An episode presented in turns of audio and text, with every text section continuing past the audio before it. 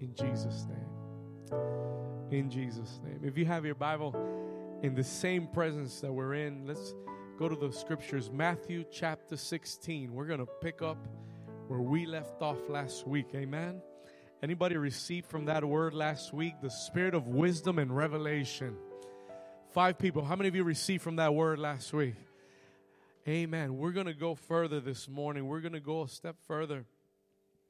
We're going to continue talking about revelation.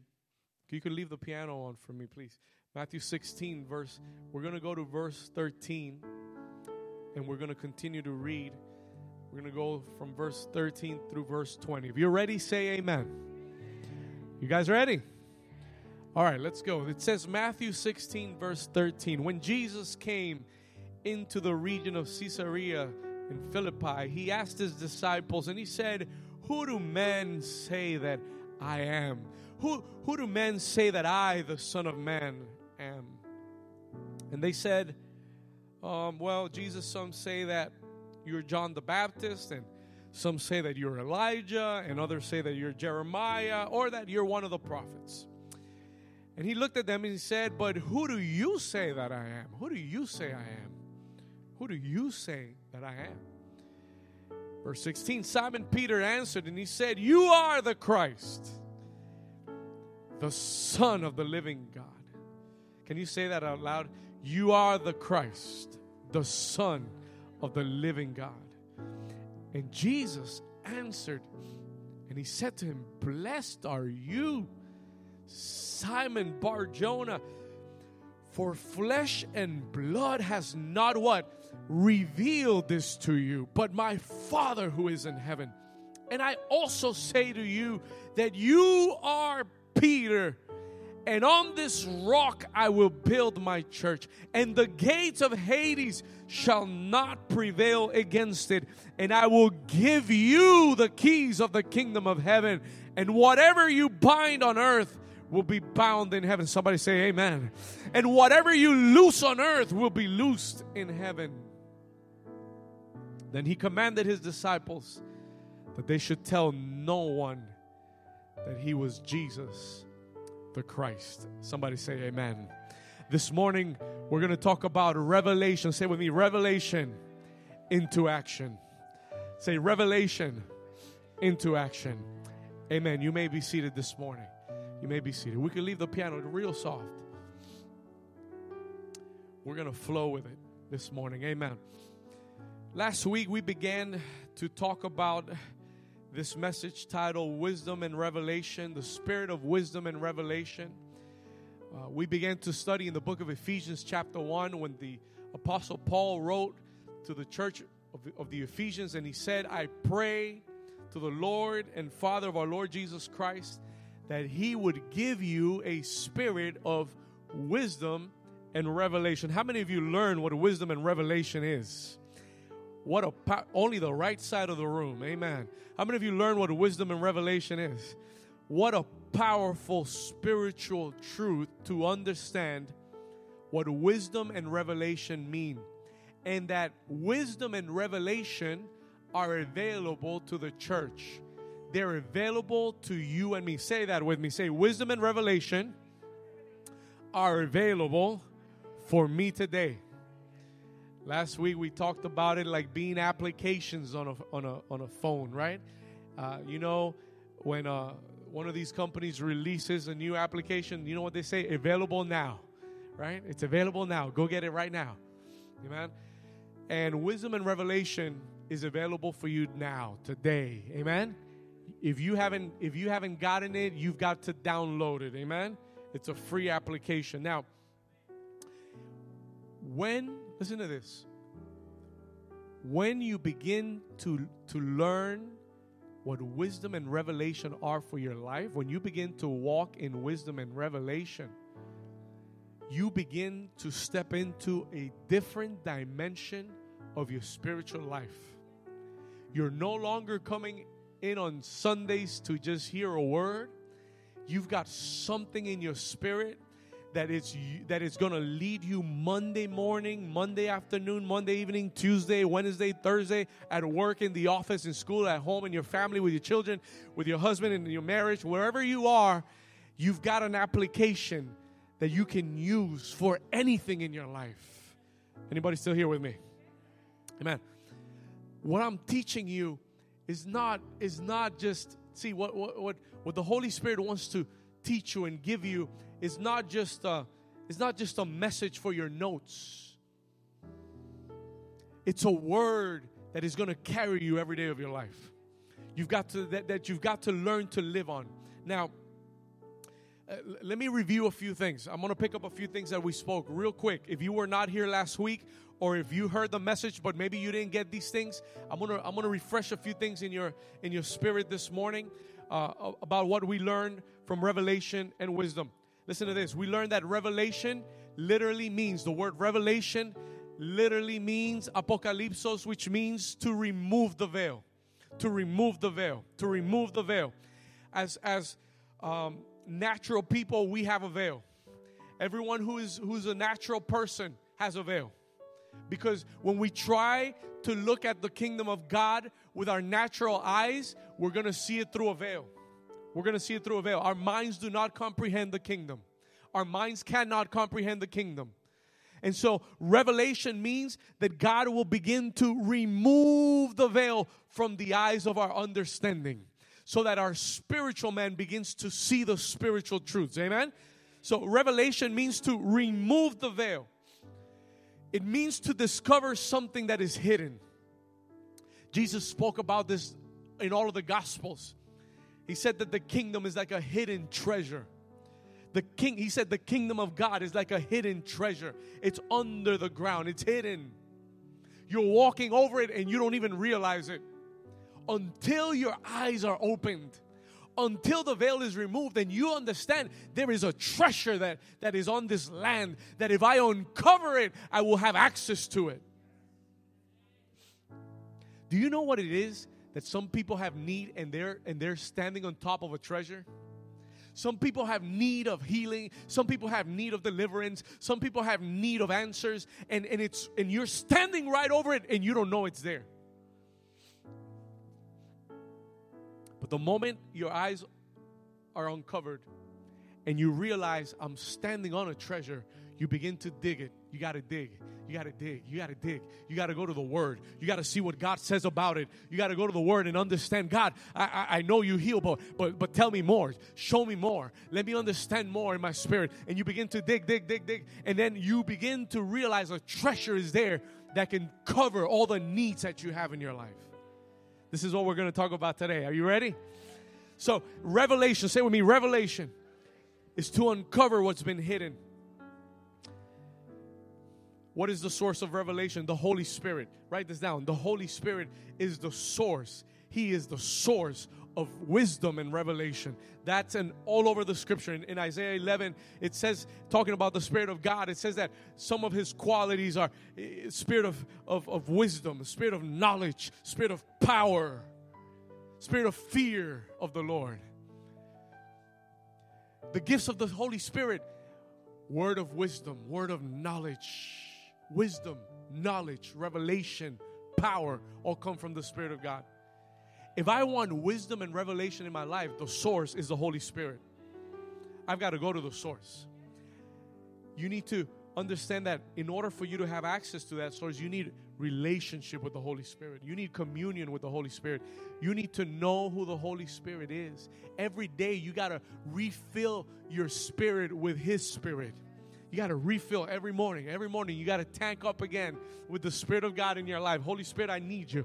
Holy Spirit, I'm here. I, I, I, need your wisdom. I need your revelation. I need discernment. I need you to guide me. I need you to lead me. I need to be sensitive to you. I want to hear your voice. I want you to lead my life. I yield to you. I put my will before you. Lord, my will, I surrender it before you. I want you to lead me.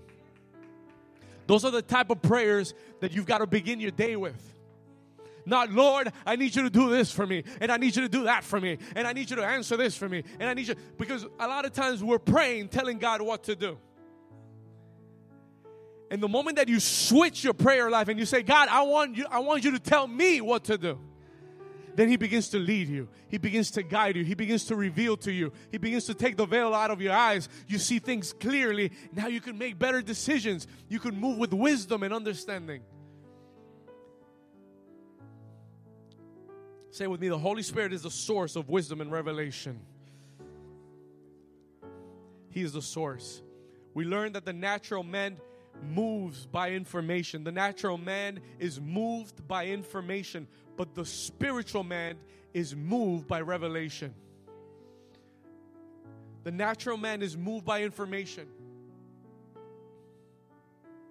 How do I know when someone's in the spirit, someone's in the flesh? What moves them? What moves them? Is it information or is it revelation? If you're being moved by information, oh, Pastor, because they're, you know, I'm moving to such and such place because, you know, they're paying more, it's less expensive, uh, I can do this, I can do that. That's all information. That's the carnal man. But when you're making decisions because God revealed it to you, because you say, "Oh, pastor, I had a dream and God confirmed it in the word and the Lord and the Lord gave me a prophetic word and he spoke to me that this is the way it is." That's revelation. Even though it doesn't make sense to the to the natural mind, even though even though people are, might not agree, even though people might not like it, but you know what? If it if it is from the Spirit of God and it's by revelation, then that's the right thing. So the natural man is moved by information, but the spiritual man is moved by revelation. How many of you say amen to that? Pastor, how can I obtain revelation and wisdom? Wisdom and revelation from the Lord. Let's go to the book of James real quick. Man, this is so good. It's so good. It's so much. Let's go to the book of James real quick, chapter 1, verse 5 and 6. I want to I want to give you this verse. Uh, so simple, so beautiful. James chapter 1 verse 5. Write it down. We'll read it up on the screen. If any one of you lacks what? Wisdom. If any of you lacks wisdom, let him ask of God. He said, if you are, la- and we're not talking about carnal wisdom here. We're not talking about human wisdom. He's talking about spiritual wisdom. If any of you, that qualifies everybody, amen? If any of you lacks wisdom, let him ask of God who gives to all liberally, freely, and without reproach, and it will be given to him. Verse six, verse 6, verse 6. But let him ask how? In faith, with no doubting, for he who doubts is like a wave of the sea driven and tossed by the wind. See, the Lord instructed us that if we need wisdom, we've got to ask for it we've got to go to the source and we've got to say, Lord, I've got to make some tough decisions this week. Lord, I don't know what to do. I am confused. I'm not clear on this. But you said in your word that if I lack wisdom, that I should ask you for it. And so I come to you right now, and you said you'd give it to me freely without reproach, and I am believing you're going to give me the wisdom that I need for the situation I'm in. Anybody say amen to that? Is it that simple, Pastor? Yes, is that simple. You know what the problem is? That a lot of times we know we need it, but we don't ask for it. We don't go to, to the presence of God and say, God, we don't, we don't kneel before the Lord and say, God, I need your wisdom today. Your heavenly wisdom, your divine wisdom and revelation. I need it in my life right now for this situation. Be specific. You know what I've learned from, from today's message that I want to just put out for you right now? We have to be specific in prayer. You got to be specific in prayer. Sometimes we're too general, we're too ambiguous. God help me. And you think that's that's enough. No, it's not. He said, You receive not because you ask not because you do not know how to ask. That's why you don't have anything. That's why you haven't received because you don't know how to ask. But if you ask for wisdom, God will give you wisdom. And He will open your spiritual eyes and you'll be able to see things clearly. And you'll be able to make the best decisions. Anybody say amen to that? Can you give the Lord a strong hand clap? Come on, this is the word of God. Ask with faith. Ask trusting God that He will give you wisdom. Amen. Now, I, I was I was studying this and the Lord spoke to me. He said, David, do you know why the spirit of revelation and wisdom are together? I said, I don't know. I don't, I don't, I'm not sure. So, do you know why you've got to ask for them together? And then the Lord spoke to me. He said, It's simple. Because revelation lets you see what is hidden, but wisdom teaches you how to apply what is hidden.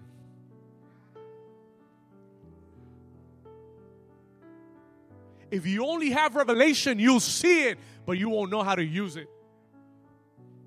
If you only have revelation, you'll download the app, but you don't know how to use the app. Anybody here with me? And you know, a lot of the problems in the body of Christ is we know a lot of these spiritual truths, but we don't know how to apply them. We don't know what to do with them. We don't know how to put them to work. And we've got to ask the Holy Spirit for wisdom because wisdom is the next step.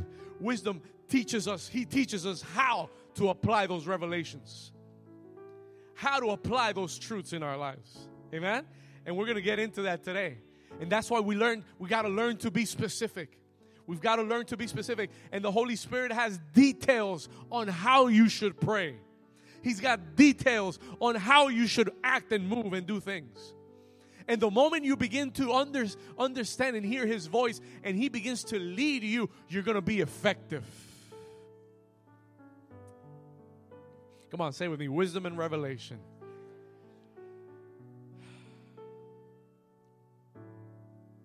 What is revelation good for if I don't know how to apply it?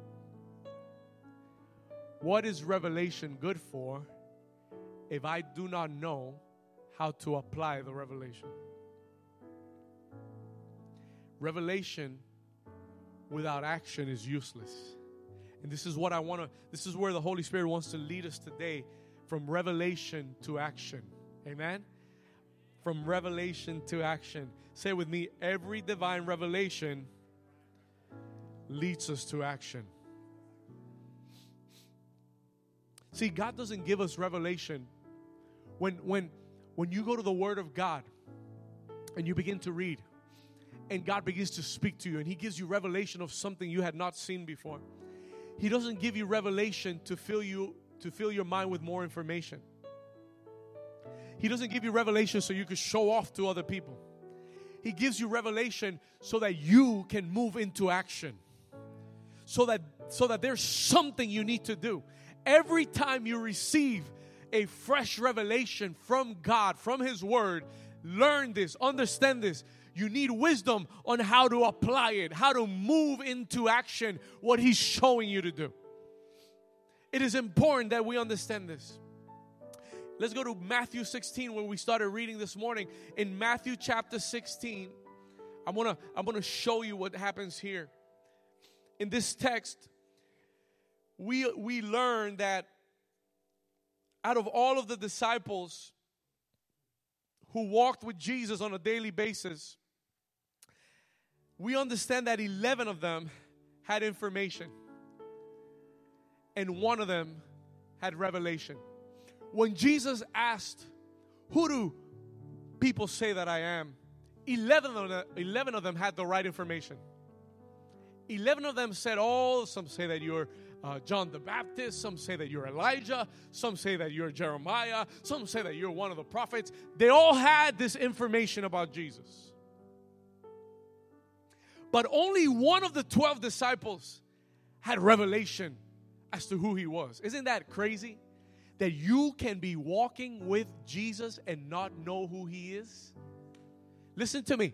Listen to me for a second, please that you can be in the right church. You could be in the right place. You could be reading the right book, the right Bible, and still not know who Jesus is. Oh, let me go further. You can say the right things. You could sound right. You could learn the lingo and the verbiage. and still not know who Jesus is.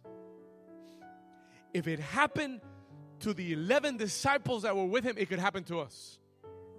If it happened to those who were right next to him, seeing miracles happen in their faces, it could happen to us.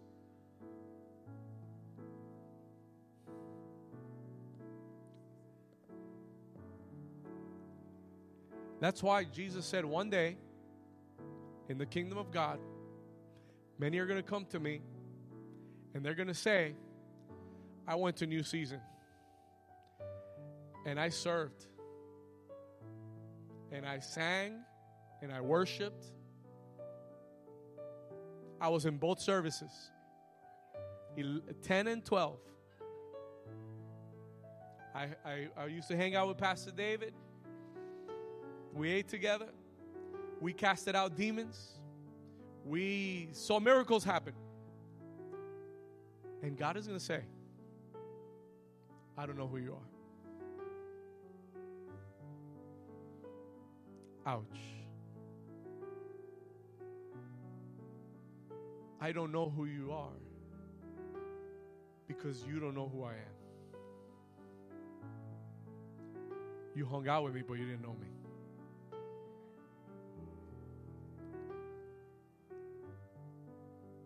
You hung out, but you didn't know me. This is what's happening with the 11. But Peter stands. Peter stands. And he says, You are the Christ, the Son of the living God. I told you last week, what you need to understand is that that had never been declared before. What you need to understand is he didn't see that on YouTube. He didn't see a pastor say that on YouTube. He didn't read that in a book. Nobody told him that. That had never been said by anyone, not even by Jesus himself. He had never declared. And if you and if you read the, the, the end of the passage, he said, Don't tell anyone that I'm the Christ. This needs to be revealed to you by the Father. And Peter stands and he says, You are the Christ, the anointed. You are the Messiah. You are the God who left the heavens and made himself man, and you're here with us to die for our sins, to redeem us, to die for us, to resurrect, to give us eternal life. You are the Christ, the Son of the living God. And Jesus looked at him. Let's go to the scripture. Jesus looked at him in verse 17. Let's go to verse 17 real quick. And he said, Oh, blessed are you. Come on. Blessed are you. You are very blessed, Simon Bar Jonah, son of Jonah. For flesh and blood has not revealed this to you, but my Father who is in heaven. This revelation is not something that you receive from people. People didn't teach you this. This came from God in your spirit. Somebody say amen to that. Oh.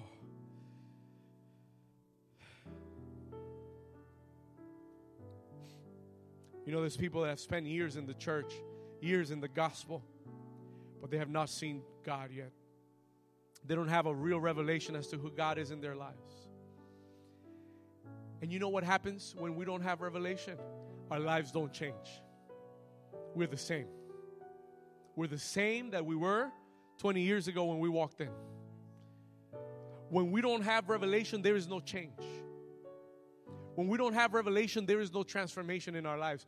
We continue in the same, same old ways. We continue with the same struggles, the same sins, the same things we used to do in the past. Why? You know what the Lord told me? As I was writing this message, the Lord said to me, Listen to this. He said to me, the people who are in the church without revelation, the way you compensate for that is through information. But information doesn't change you, only revelation changes you. Now, listen to what the Lord said to me. The Lord said to me, when someone is in the church without revelation, when someone is in the church with a veil in their eyes, two things can happen. There's only two, two things that can happen. Number one, you go back to the world and you go back to the things that you used to know. Because if you can't see God, you won't be transformed. And sooner or later, you'll go back to the things you used to know. That's the first thing that can happen. The second thing that can happen is that you, your eyes are covered, you're veiled, and you feel like you can't go back to the world, so you stay in the church, but you become religious. Because your eyes are veiled. When you have no revelation, two things happen. Either you go back to the world or you become religious. And you become religious to compensate for what you don't see. You dedicate your life to judging other people's condition instead of worrying about yourself. This is the danger of not having revelation in our lives.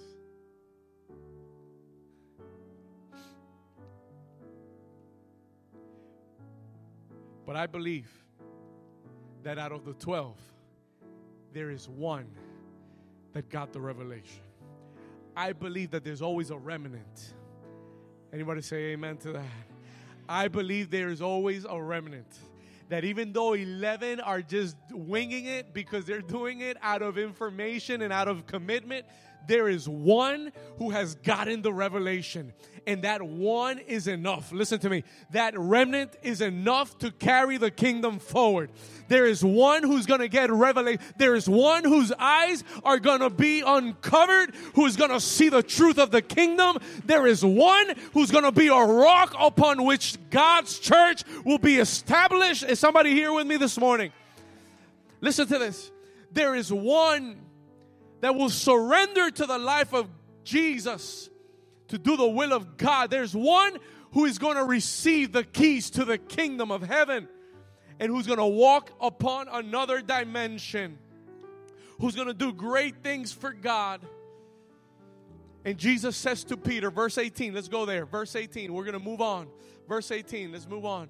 And I also say to you that you are Peter, and on this rock I will build my church, and the gates of hell shall not, come on, say that with me. Say, the gates of hell shall not prevail against it. Listen to this. Those who have revelation of who God is, the gates of hell cannot prevail against their lives. Listen to this carefully. Listen to this carefully. Those who have revelation of who God is, the gates of hell cannot. They, they will lift up against you. They will come against you. They will attack you. Oh yes you will be you will be struck by the gates of hell. Listen but they will not be able to prevail against you. You know why? Because you've seen too much. You know who your god is. You know who you serve. You know somebody here with me this morning you know who you you've seen God. You have seen God. You know who He is. You know. You know, you know, you know that you know that He is mighty, that He is powerful, that He is a healer, that He is a deliverer. You've seen too much. You've seen too much to be overcome by hell. Come on, can you give the Lord a strong hand clap? This is why you need revelation. When you have revelation, the gates of hell will not prevail against you. Why, Pastor? Because you know who God is. You know who your God is. Last week we read about Paul when he was on that ship and the ship was about to sink. And, and, and, he, and he had revelation from God that night. And he, and he told the men who were on the ship, he said to them, he said, I know whose God I am. I know the God that I serve and who I belong to.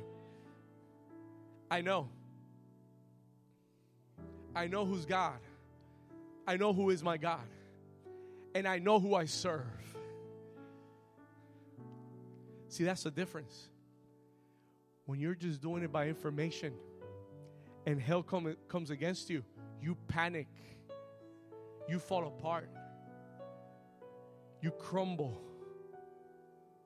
But when you know who God is because you've seen Him and hell comes against you, because hell will come against you. Listen to me.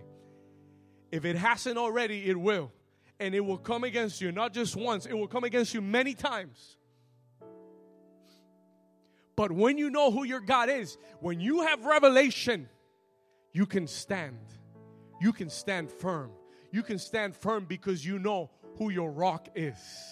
You know you're standing on the rock. And though the wind will blow and the rain will come, and though the enemy will bring everything again, you know you're standing on solid ground. Come on, somebody who believes it, give the Lord a strong hand clap.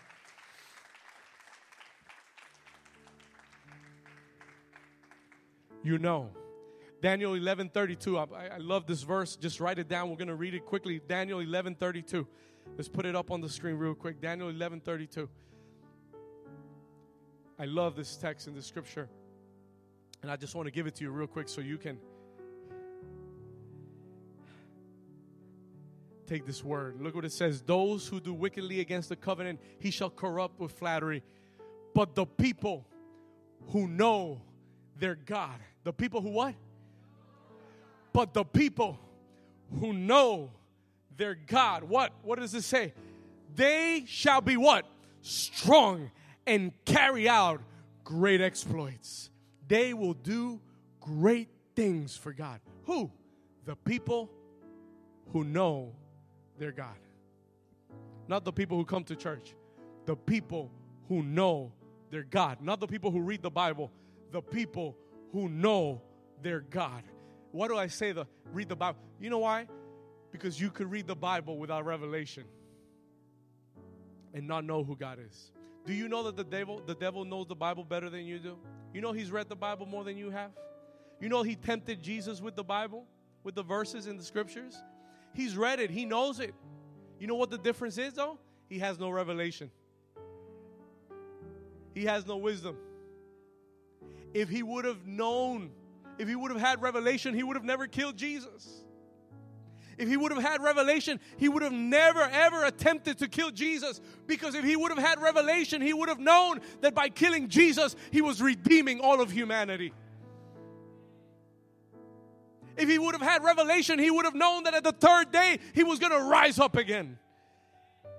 But because he has no revelation of the word, that's what sets him apart from you and I. He, he could read, he could learn, he could memorize, but he doesn't understand.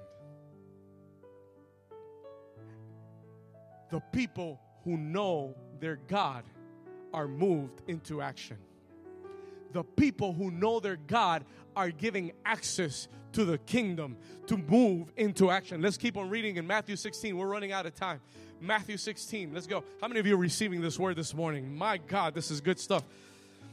So he says to him in verse 19, he says, Peter, the gates of hell will not prevail against you. Verse 19, and I will give you the keys. Come on, highlight in, the, in your Bible. I will give you the keys of the kingdom. Those who have revelation have keys to the kingdom. Come on, write that down. Those who have revelation, revelation gives me access keys to the kingdom. Those who have revelation, God says, here are the keys to my kingdom. Those who have revelation, God says, here are the keys to my kingdom. You could come in, you can get what you need, and you could bring it back to earth. Thank you, Hector. You can take the keys. If you give someone the keys to your house, what are you doing? You're giving them, you're entrusting them to go to your house, to go in, to take what they want. You're entrusting them. Like my brother, that's what my brother does. He comes every now and then, and then when, whenever I'm looking for something, it disappears. And I and I and I'm wondering where is it, and then he comes back, and I see him wearing the stuff. But by giving him access, he can go into my refrigerator, he can go into my closet, he can get whatever he wants.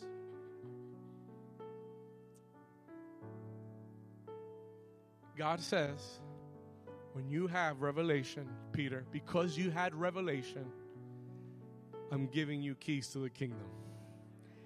You can go in. Come on, if you, somebody's understanding this morning what this means.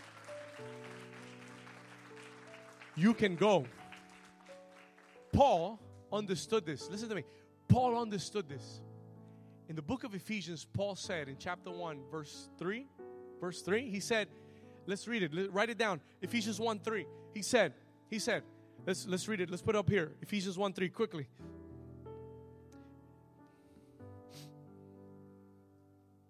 Ephesians chapter 1, verse 3. You have it? It says, For we have been blessed with all spiritual blessings in heavenly places. Are you here with me? For we have been blessed. Question What, what time is that set on? We have been blessed. Who has, look what it says, who has blessed us? Is that past, present, or future? He's already blessed you. And listen to this carefully. Every blessing that God will give you has already been given. Because in the spiritual world, there is no past, there is no present, there is no future. You've already been blessed. Not with some blessings. With which blessings? What does it say? With which blessings? With every spiritual blessing. Where? In where? In heavenly places. When he tells you, I'm giving you access to the kingdom, he's telling you, I'm allowing you to come to heavenly places and I'm allowing you to have access to every blessing that I've already given you so that you could take it and you could bring it back to earth.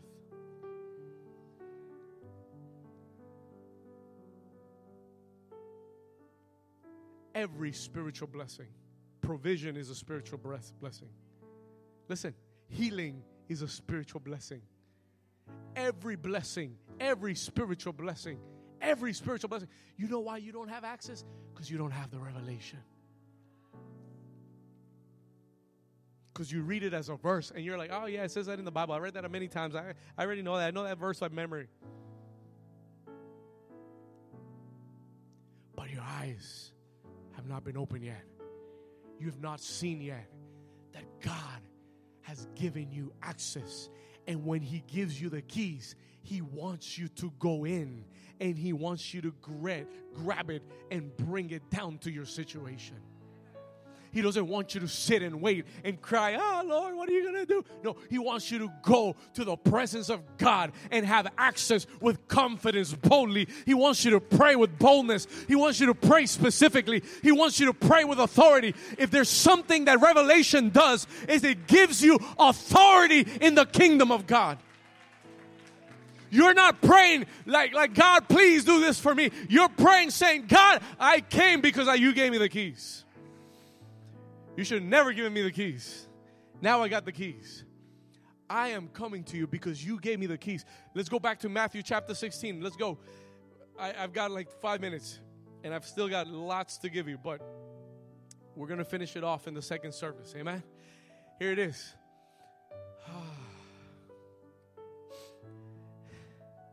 and I will give you the keys of the kingdom of heaven. And whatever Here's the, here's the part. And whatever you bind on earth will be bound where? Here's the thing. Here's the thing that I saw. Here's the thing that I saw. You've got keys. Now it's on you to bind and to loosen. I'm not going to do it for you.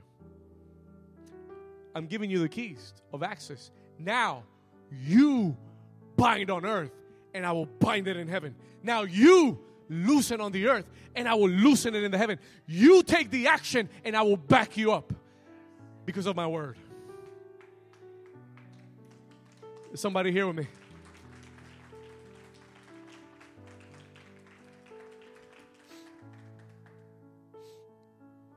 He's giving us access keys for us to take action. I'm going to finish with this.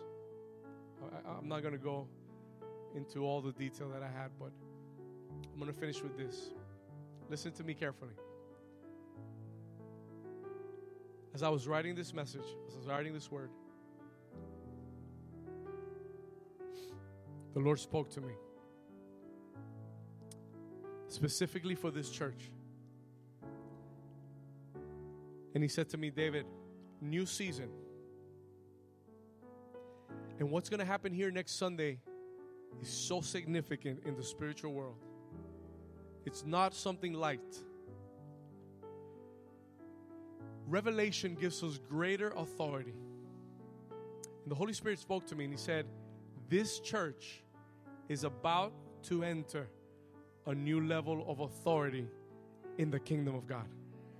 We're about those, this is why God gave us this series of messages right before next Sunday. Because He's removing veils, He's, he's letting us see with clarity there is an authority. He told, he told Peter, He said, I'm giving you the authority to bind on earth, and I will bind it in heaven. I'm giving you enough. And this is the same thing that Paul says in Ephesians when he says, Spirit of wisdom and revelation. He says, so that we may understand our inheritance and our riches in Christ, and that we might understand that the same power that raised Christ from the dead lives inside of us, and that we are seated with Christ in heavenly places. We are seated in place. We're not seated because we're tired, we're seated because we're on the throne of authority. Jesus is not seated because he's tired of standing. He's seated because he's sitting in the throne of authority. Are you with me? And he says, The church, when you understand this truth, when you have this revelation, the church is seated with Christ in heavenly places. What does that mean? That we have authority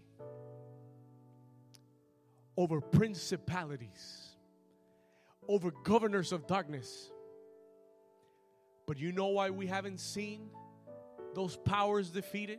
You know why we're still struggling with those powers? Because we have not understood our position. God wants to move the veil. He wants this church to walk in a new level of authority. He wants you to look at the enemies that have been standing in front of you in the eye, and He wants you to bind them in the name of Jesus.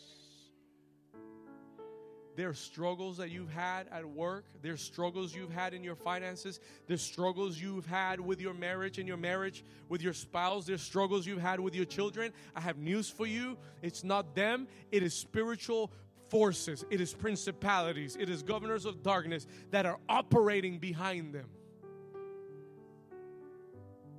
And when God shifts your, when He moves the veil and you're able to see who's attacking them you could call them out by name. You could bind them. And God says, I will bind it in heaven. That is the level of authority this church is about to walk into. Let me share a testimony real quick. I remembered when I was writing this message, I remembered years ago I was struggling financially. I had just graduated from school and I was like three, four months without a job and the bills were piling up and I didn't know. I didn't know what to do. And one morning I'm in the Word of God, I'm praying, but I'm, I'm, I'm in a state of, of discouragement. I was just down. I been so many opportunities have been turned down. And one morning I'm in the Word and I'm reading the scripture. I was reading the book of Exodus and I was going chapter by chapter by chapter. That one morning I read when Moses is before Pharaoh and he comes to him and he says, Let my people go. And something in my spirit. I have read that scripture a thousand times before. I had seen that verse a thousand times before. But something struck in my spirit. Something was removed from the veil of my eyes. I saw that verse, and the Holy Spirit spoke to me. He said, Pharaoh is holding on to your job. But now I'm showing you who it is. And I want you to rebuke him and I want you to tell them to let your finances go. That revelation that morning, listen, came because I had sent out an application and they had called me back and they said, We're sorry, you don't have enough experience for the job. And I had turned down opportunities because I believed that that was the job God wanted to give me. And when they turned me down, everything came down. Everything, everything. My, my, my faith went down. Everything went down. I said, I'm, I'm back to square one, back to the to the start.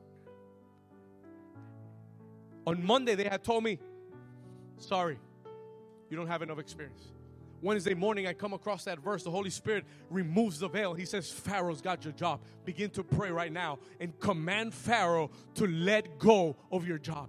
And I took, see, I gained so much authority right then and there. I gained so much authority. I felt that I had all the authority from God to speak to that spirit of Pharaoh. And I began to pray that morning. I began to pray with authority. I began to rebuke that spirit. I told him, let go of my job, let go of my finances, let go of my provision. And by that, in that same day at 3 p.m., the same day at 3 p.m., they called me back and they said, "Look, we don't know what happened." They called us back from the from the from Miami-Dade County, and they told us that they want to see you on Friday for an interview.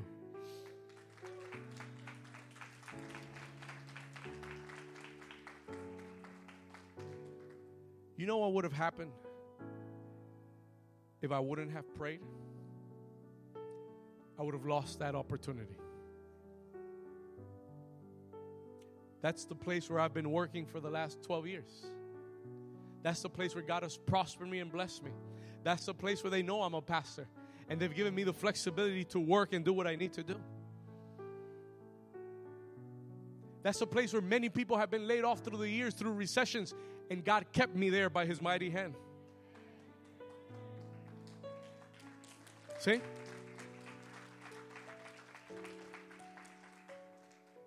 But God has to uncover your eyes. You've got to see it with clarity and you got to step into action.